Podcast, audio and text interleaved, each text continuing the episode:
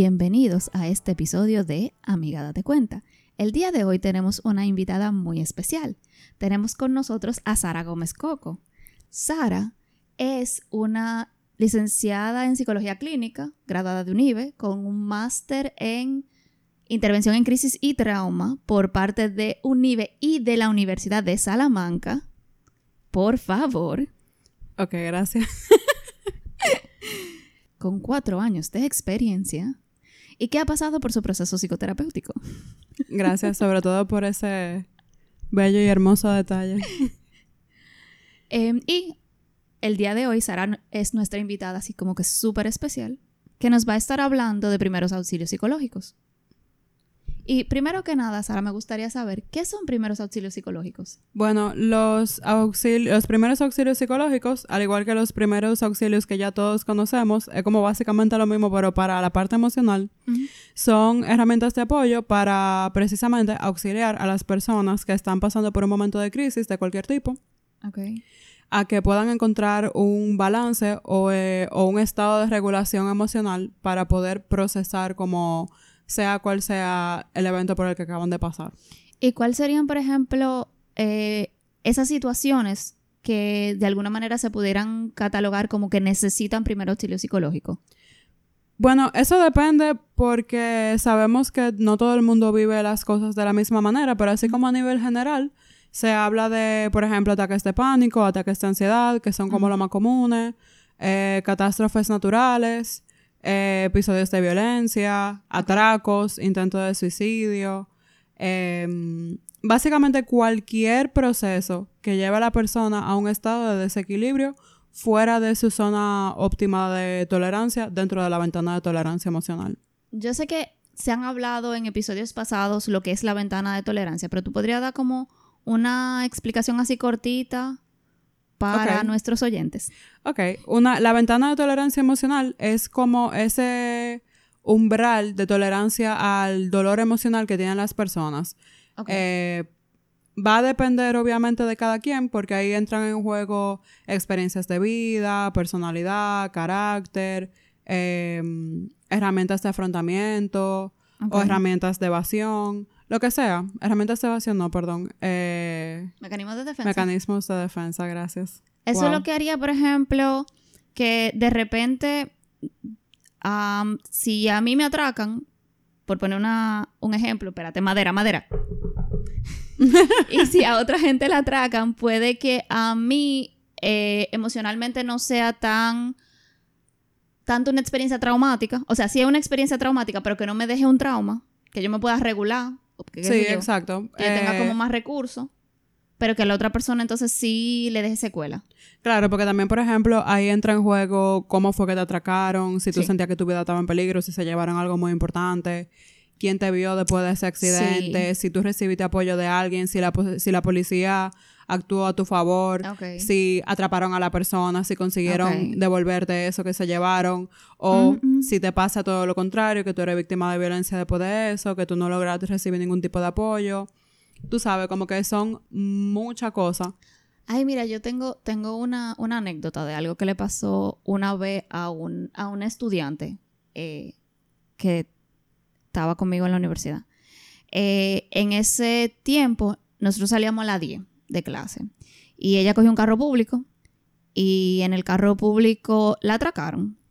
Entonces, cuando ella está haciendo el cuento, ya lo que está diciendo, y lo primero que yo sentí fue, tú sí eres estúpida, está bueno que te pase, porque te ahorrar lo menos, perdiste lo más. La cosa es que ella va y se encuentra con un guachiman y el guachiman le presta el teléfono para que llame a la policía.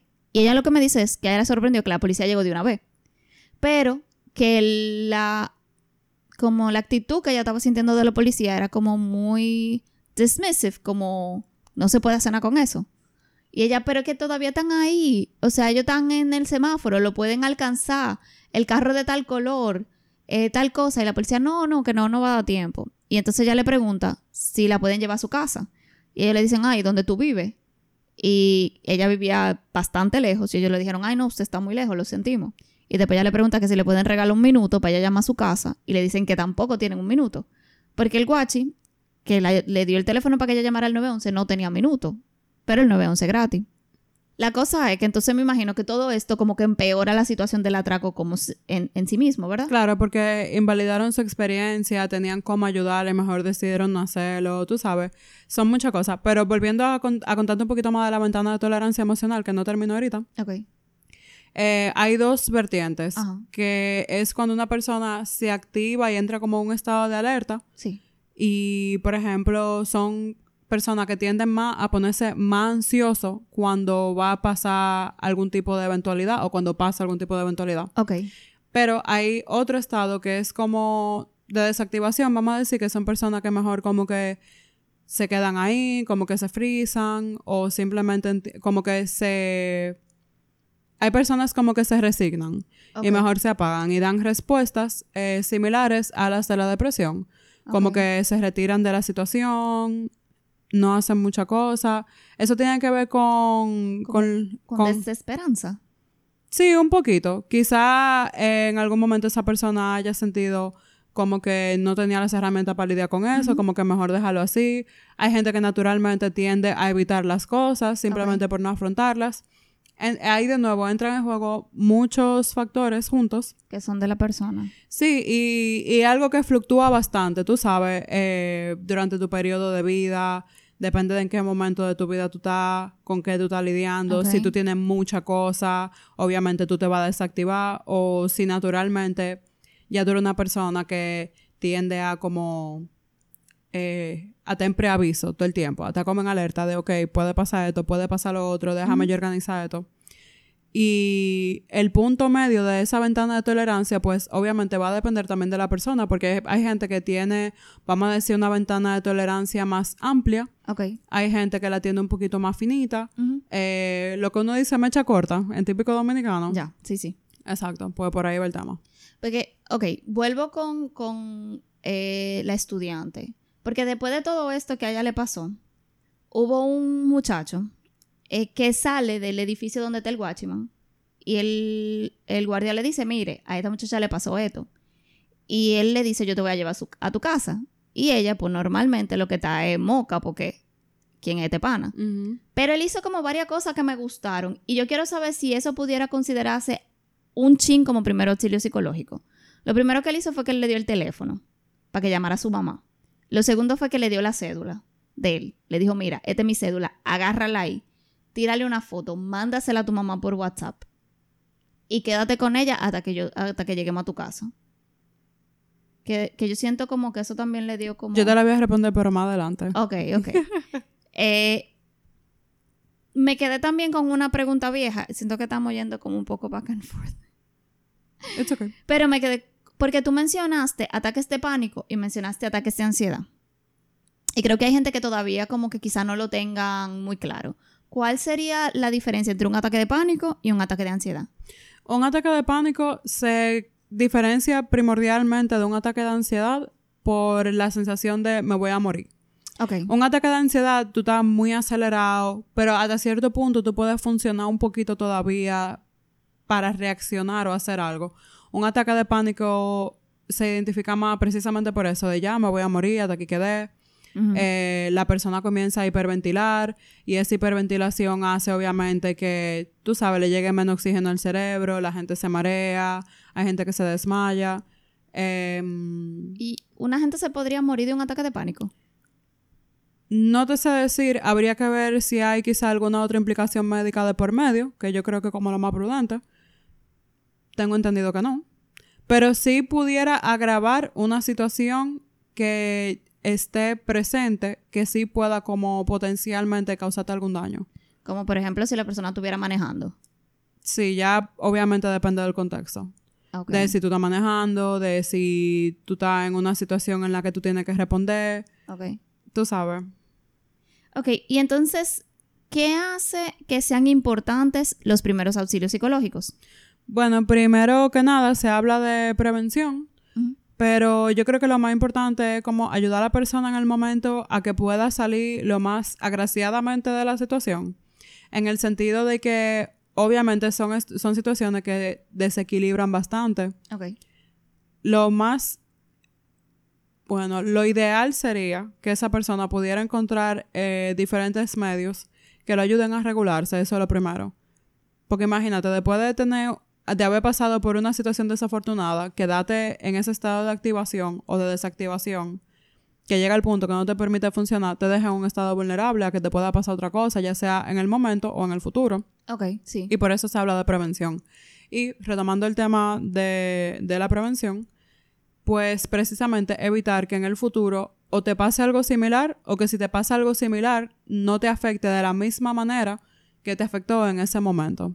Ah, me quedo pensando, por ejemplo, un cuento que me hicieron una vez de una muchacha que estaba en el metro y la llamaron y le dieron una noticia muy difícil y entonces ella andaba como un poco en shock y como ella estaba en shock o no por eso, pero una de las cosas que pasó fue que un parece que un ladrón vio que ella estaba vulnerable y le robó la cartera. Entonces, me imagino que por ahí es que va lo que tú estás mencionando, que la persona Ujú. no esté en esa Claro. situación vulnerable donde le pueda pasar otra cosa que entonces también se acumule. Totalmente. Ok. Aparte de que eh, ayudar a regular lo más pronto posible el sistema nervioso contribuye a que tú no desarrolles otra cosa en el futuro. Podemos estar hablando de un trauma, podemos estar hablando de ansiedad fuera de contexto, como hemos hablado anteriormente en el mismo podcast. Eh, quizá potencialmente algún tipo de trastorno. Precisamente porque la idea es que tú puedas volver, vamos a decir, a tu estado óptimo para que puedas tomar mejores decisiones. Ok. Y entonces, ¿qué tipo de gente pudieran aprender primeros auxilios psicológicos? Todo el mundo. Idealmente, cualquier profesional de la salud mental o de, o de la salud en general, que típicamente somos los que manejamos mejor ese conocimiento, pero realmente cualquier persona, porque tú no sabes en qué situación tú te encuentras, que, tú te, que haya alguien a que tú puedas auxiliar o que a ti te pase algo y tú puedas como Recibir. ayudarte a ti mismo en esa situación. Ok, o recibir el auxilio de alguien. Porque me imagino, me quedo pensando, por ejemplo, que esto al- sería algo que fuera súper, súper, súper importante que conocieran, por ejemplo, a los policías, eh, los profesores. Estoy pensando como gente que trabaja con gente en sentido general. ¿Qué sé yo? Alguien que trabaje cogiendo llamadas del 911. Sobre todo y muy importante, que de hecho se supone que ese eso debe de estar en, en su entrenamiento básico, porque hay muchas llamadas que pueden ser de salud mental, pueden ser una emergencia de salud mental. Claro. Y ellos tienen que saber cómo reaccionar. Claro.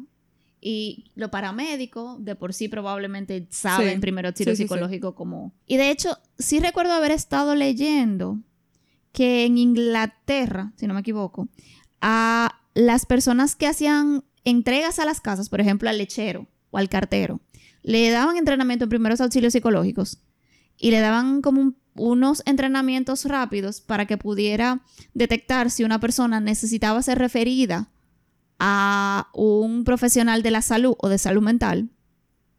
Porque a veces ellos eran las personas que tenían como más contacto con algún tipo de gente, como por ejemplo con personas de entrada de edad que no recibían visita. Mm. Qué interesante. Y precisamente por eso te digo que cualquiera se beneficiaría de, de conocer cómo se, pues, se practican los primeros auxilios psicológicos, porque es lo que te digo, en cualquier momento puede pasar una emergencia. Uno nunca sabe quién está cerca. Quizá no hay un acceso directo a algún profesional de la salud mental Ok. en ese momento. Sí, ¿Y claro. qué tú vas a hacer? O sea... Y me quedo pensando, eh, yéndome, me acordé como del primer episodio del podcast. Y los padres y las madres. ujú. Es súper importante, porque imagínate un papá o una mamá que sepa que lo que le está pasando a su hijo no es una rabieta necesariamente, que a lo mejor que está desregulado. Mira, y que la rabieta también eh, Una precisamente es una desregulación. Y precisamente como que los primeros auxilios son eso. Imagínate, pienso en un niño que está desregulado, qué sé yo, porque se le perdió su juguete favorito. Como vi un video en Instagram en estos días, de una cuenta que yo sigo. Y la mamá ya de ese niño ya tiene una serie de herramientas que son las que, les- las que le funcionan normalmente porque el niño hace una crisis muy grande normalmente cuando se detona y le detona asma. Ay, Entonces tiene que hacer algo al respecto, tú sabes, tiene que trabajar rápido porque si no entonces el asma se le activa y se le empeora como muy rápido. Ok. Eh, una técnica que ellos utilizan, por ejemplo, es la de soplar. Eh, con los niños se usa esa técnica que de, imagínate que tú estás soplando un globo, Ok.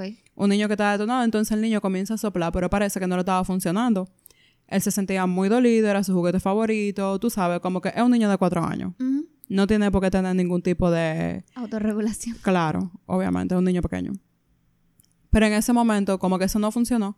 Y ellos parece que en su casa tienen como una esquina que como, ellos le dicen como el calm down corner, que es como la esquina para calmarse. Ok. Y entonces tienen una serie de, de juguetes que le ayudan a, a calmarse. Eh, mucha actividad sensorial, tienen que si masillas, jueguito con luces, lo que sea. Y es como un espacio así como bien acogedor, bien chulo para un niño. Y entonces ella vio a su hijo jugar con diferentes tipos de, de los juguetes que estaban ahí, que si culebrita, de lo que sea, Lego, whatever. Y llegó un momento en el que como que él simplemente dejó de hiperventilar, dejó de llorar fuerte y como que comenzó simplemente a tirar como hipío, Ok. a lagrimear como más suave, hasta que logró calmarse y de repente el niño se está riendo. Y cuando él termina, entonces, ya de hacer su proceso y se siente listo, eh, cuenta ella que ella se para y el niño va y le dice que él va a extrañar mucho su juguete, pero que él está seguro que su juguete va a estar muy feliz en su casa nueva. Ok. Y es básicamente eso, tú sabes, como pre- darle las herramientas para que esa persona pueda encontrar ese espacio de regulación para que haga su proceso. Entonces, al final, los primeros auxilios psicológicos, si entendí bien, son como el entrenar a una persona para que pueda acompañar a alguien Sí. a regularse. Sí, uno no regula a la otra persona, uno le proporciona el espacio. Ok. Y esto es muy difícil de aprender. No, para nada. Y de hecho son cosas que son súper básicas, que cualquiera diría de que, ah, sí, sentido común, que sí yo qué. Pero yo creo que, que lo más importante es como uno está, uno reaccionar desde un lugar de seguridad Ok. Para entonces poder brindar esa seguridad a la otra persona. Y básicamente los primeros auxilios psicológicos se realizan de la siguiente manera. Lo primero es el contacto, el primer contacto que tú tienes con esa persona. Escuchar de manera cuidadosa, ser empático, tratar como de reflejar esos sentimientos y hechos y, y darle como la importancia que tiene la para la persona lo que acaba de ocurrir. Entonces, no es bueno decirle, por eso que tú estás así. No, claro que no, porque son muy invalidantes. Ok. Eh, y de hecho, eh, era parte de lo que iba a decir ahora, como que cosa que, que tú no puedes hacer durante ese primer contacto, qué sé yo, contar tu propia historia y decir, ay, a mí me pasó tal cosa. No, porque en ese momento no es sobre ti, es sobre esa persona que acaba de pasar por un momento difícil y que está ahora mismo en una situación incómoda.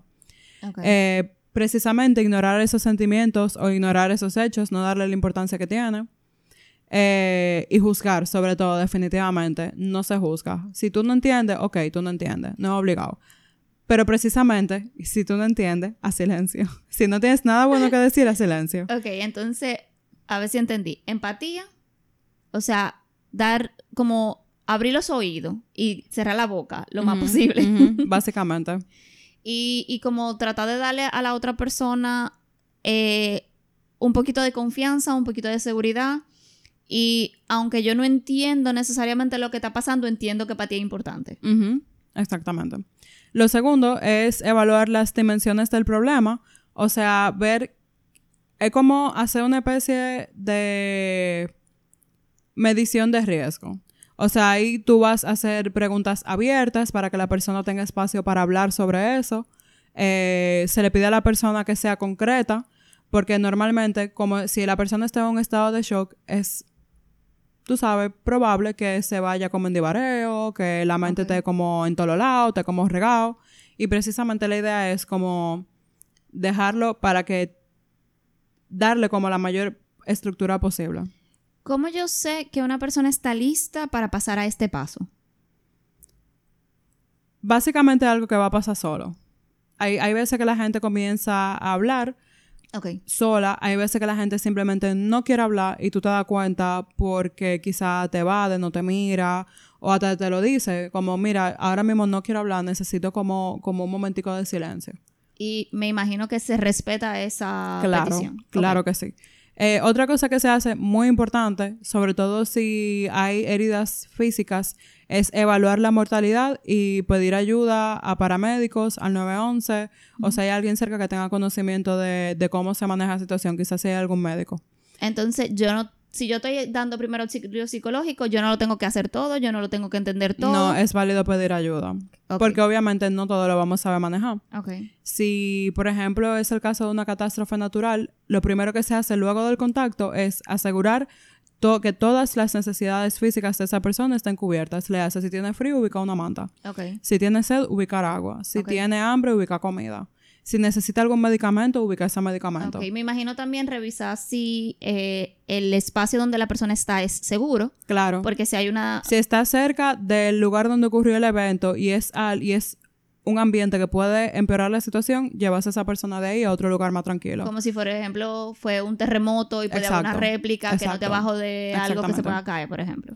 Sí, o, o hasta cerca del mismo sitio. O sea, si, es, si es posible como llevarlo a un lugar seguro en general, como segundo paso, eso es como lo más ideal. Me imagino igual aquí, si la persona, por ejemplo, lo atracaron, busca un, un sitio donde no necesariamente esté lleno de gente, pero un sitio que sea como... Un sitio, un lugar tranquilo, sí, porque normalmente también, por ejemplo, aquí uno sabe que, que en la calle la gente toca mucha bocina, sobre todo en las avenidas principales, y eso, y los ruidos que son fuertes también pueden ser detonantes, porque ya recordemos que ya esta persona está en, en un estado de desregulación emocional. Ok, ok. Una cosa que yo me he dado cuenta que yo hago, por ejemplo, es que yo me entro o a una farmacia o a como a un negocio pequeño donde yo sienta... Hay un poquito de privacidad. Ajá, y también donde yo sienta que no estoy como a la intemperie. Ok, sí. Porque yo siento que por lo menos aquí me pasa que la calle es un poco... es peligrosa. Sí, claro, claro. Dentro de las cosas que no se hacen, eh, es como dejar a esa persona desprotegida en ese sentido. Eh, evitar o no tomar en serio las señales que son de peligro. Como por ejemplo, si tú percibes, si tú como persona que no le acaba de pasar eso y que tú en un estado como más relajado, si tú percibes algún peligro, pon la atención, aunque tú entiendas que no sea importante cualquier detallito que, que pueda ser quizá algo que te llame la atención, que tú notes que está como fuera de lugar, aunque quizás sea algo pequeño y no parezca muy importante para ti, pon la atención porque puede que esa persona sí lo sea. Eh, depender de preguntas cerradas porque quizá la persona no está en la, en la posición de responder a preguntas así, tan sí o no. Ok. Probablemente tú, tema- tú tengas que tomar una posición un poquito más directiva hasta llegar a un lugar seguro y ver cómo se va desenvolviendo el asunto, porque también hay que ver cómo se va desenvolviendo toda la situación y cómo la persona sigue reaccionando. Sí, me quedo pensando, por ejemplo, que cuando yo he estado como en esos momentos que quizás necesito primeros auxilios psicológicos, a mí como que si me preguntan qué tú, necesi qué tú quieres hacer ahora, eh, o si me dan muchas opciones, yo siento como que me abrumo. Ujú. Entonces me imagino que dar opciones, dar pocas opciones, Ujú, ujú. eh, no preguntar necesariamente, tú quieres que yo llame a alguien, sino eh, a quién yo puedo llamar. Que sean como cosas donde... Pregunta abierta. Ajá.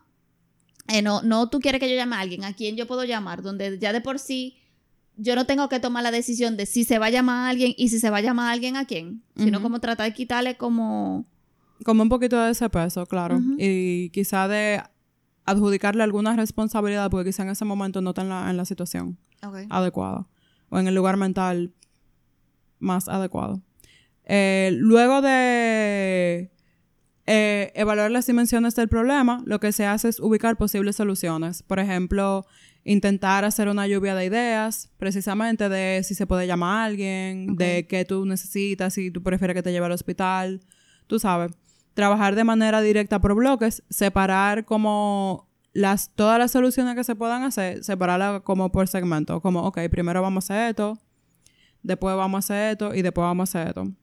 Ok, porque me imagino que si se hace todo junto, la gente de nuevo... No, claro, es muy abrumador, abruma. es muy abrumador. Y definitivamente establecer prioridades, ¿qué es lo más importante en este momento? La seguridad física de esa persona, llegar a su casa, recuperar si se perdió algo, Ok. llevarlo a un médico, etc. Eh, cosas que no se hacen. eh, hay personas que entran en algo que se llama como visión de túnel, que es como cuando tú comienzas a disociar y como que tú te quedas mirando en un punto fijo y tú no puedes como ver otras cosas. Se trata de mantener a la persona lo más conectada a la realidad posible, porque en este tipo de situaciones es muy fácil que la persona disocie. Como, como la gente como que se, se fija y se queda como fijada en un detalle que es insignificante dentro de, Sí, trata de sacarlo como, como de ese círculo vicioso. qué sé yo, como, como, es que yo sé que yo he visto muchos ejemplos de eso y estoy como buscando uno. Em, pero de repente me quedo pensando que hay gente que se queda fijado en, pero tal gente no ha comido. Sí, exacto. Como tratar de, de enfocar la atención en esa persona y, y ver qué se puede hacer. Eh, no se puede dejar eh, algún obstáculo sin examinar porque realmente todos los factores son importantes precisamente para poder hacer como una buena evaluación de riesgo. Y definitivamente como dejar una serie de necesidades sin cubrir como que son importantes dentro, por eso hacía el énfasis ahorita de que es muy importante pedir ayuda si la necesitan. Luego de ubicar esa esas posibles soluciones, eh, hay que tomar acción concreta, eh, le hace dar un paso a la vez, establecer metas específicas de qué vamos a hacer ahora, eh, y definitivamente a corto plazo, muy importante, porque hay cosas que son puntuales que se tienen que resolver en ese momento. Como lo que tú estabas diciendo de ir al médico. Exactamente, O, si, por o de beber agua, o de buscar una manta, o de atender alguna herida, etc. O si fue, por ejemplo, un accidente automovilístico, entonces ir a la casa del conductor. Exactamente. Y preferiblemente que vaya acompañada de otra persona, porque definitivamente esa persona quizás no esté en la misma, en la mejor eh, Disposición, Disposición, para responder. Sí. Y, y a veces hay preguntas que, que se hacen que la persona no sabe responder o no puede responder en ese momento porque todavía está como en shock. Y parte de esa misma acción es no intentar resolverlo todo de un fuetazo, precisamente por, por lo abrumante que puede ser y porque no permite que se resuelva todo lo que hay que resolver. Por O- eso o que se resuelva de la mejor manera. Exactamente. Eh, tomar decisiones que comprometan por largo tiempo, eso tampoco es ideal. Ok. Eh, y luego de que se tome esa acción con- concreta, es muy importante dar seguimiento, que yo creo que es como la parte más delicada, Ujú. sobre todo cuando se trabaja como con ese tipo de triaje en una situación de catástrofe, por ejemplo. Es importante dar el seguimiento a la persona. Mira, tú estás bien. Eh, tratar de mantener algún tipo de contacto. Asegurarte que quizá varios días después esa persona está bien. Eh, definitivamente volver a evaluar los pasos de acción. Si hay algo que hay que retomar. Si hay algo que hay que dejar. Si hay algo que se puede hacer de una manera diferente. Eh, muy importante dentro del seguimiento, no deja como detalle en el aire o asumir que la gente simplemente lo va a resolver, porque de nuevo, el cuerpo se toma una cantidad de tiempo considerable, eh, comenzando a partir de los seis días para volver a su estado normal. Por lo tanto, esa persona quizá definitivamente no va a poder hacerlo todo sola. Ok. Eh, Porque está en un momento vulnerable. Y ya, por ejemplo, esta parte más para profesionales, eh, no dejarle la evaluación a otra persona. Como que si ya tú comenzaste a trabajar con alguien, ya tú creaste rapport con esta persona, ya hay un, un vínculo de cualquier tipo, es importante que dentro de la medida de lo posible seas tú quien pueda darle ese seguimiento.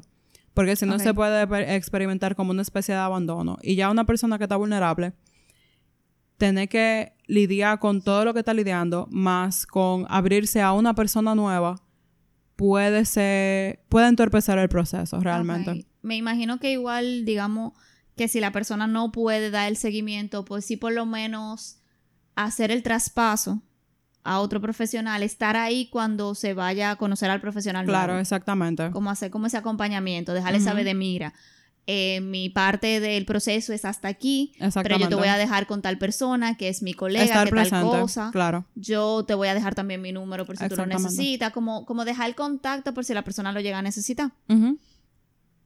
Eh, una cosa que también estuve revisando es que uno de los, eh, dentro del mismo seguimiento, a veces también es poder enlazar con las instituciones o con los profesionales que se necesiten. Sí, De repente, por ejemplo, cuando tú hablabas de priorizar, a lo mejor eh, si hay un atraco, eh, la primera prioridad no sea ir a la policía de una vez, porque la persona primero necesita regularse, primero necesita calmarse, depende de la hora que sea, pero si por ejemplo, me imagino que es importante, tan pronto se pueda ir a la policía, acompañar a la persona a la policía. sí, sí se puede decir. Y obviamente quizá no todo el mundo cuenta con eso, pero sí se puede. O, o ir a un abogado si es un tema legal, si por ejemplo es una pérdida de una persona querida y la persona que tuvo la pérdida a la que estamos acompañando eh, necesita que, que necesita hacer todo el papeleo, que de hecho he visto que hay psicólogos que han estado poniendo en redes sociales cuáles son los pasos legales para un poco trabajar eso. Me imagino que entra dentro de primer sí, psicológico. En esa fase final. Ok, Sara, entonces muchas gracias por acompañarnos. Eh, ¿Con qué te quedas? Yo me quedo con, y definitivamente para mí es muy importante ese primer contacto, porque quizá todos los otros pasos no se pueden hacer, quizá tú eres una persona que no sabe nada de psicología, que no sabe nada de salud mental, pero el simple hecho de ayudar a esa persona, de mostrar compasión, definitivamente puede hacer la diferencia. Yo me quedo con que nosotros no regulamos al otro, sino que le damos el espacio para que se pueda regular a sí mismo. Muchas gracias por acompañarnos. Si quieres ponerte en contacto con nosotros, nos puedes escribir a través del correo adcelpodcast.gmail.com. Nos puedes también encontrar en Instagram en adc arroba adclpodcast. y nos puedes escuchar donde, sea que escuches podcast. Bye.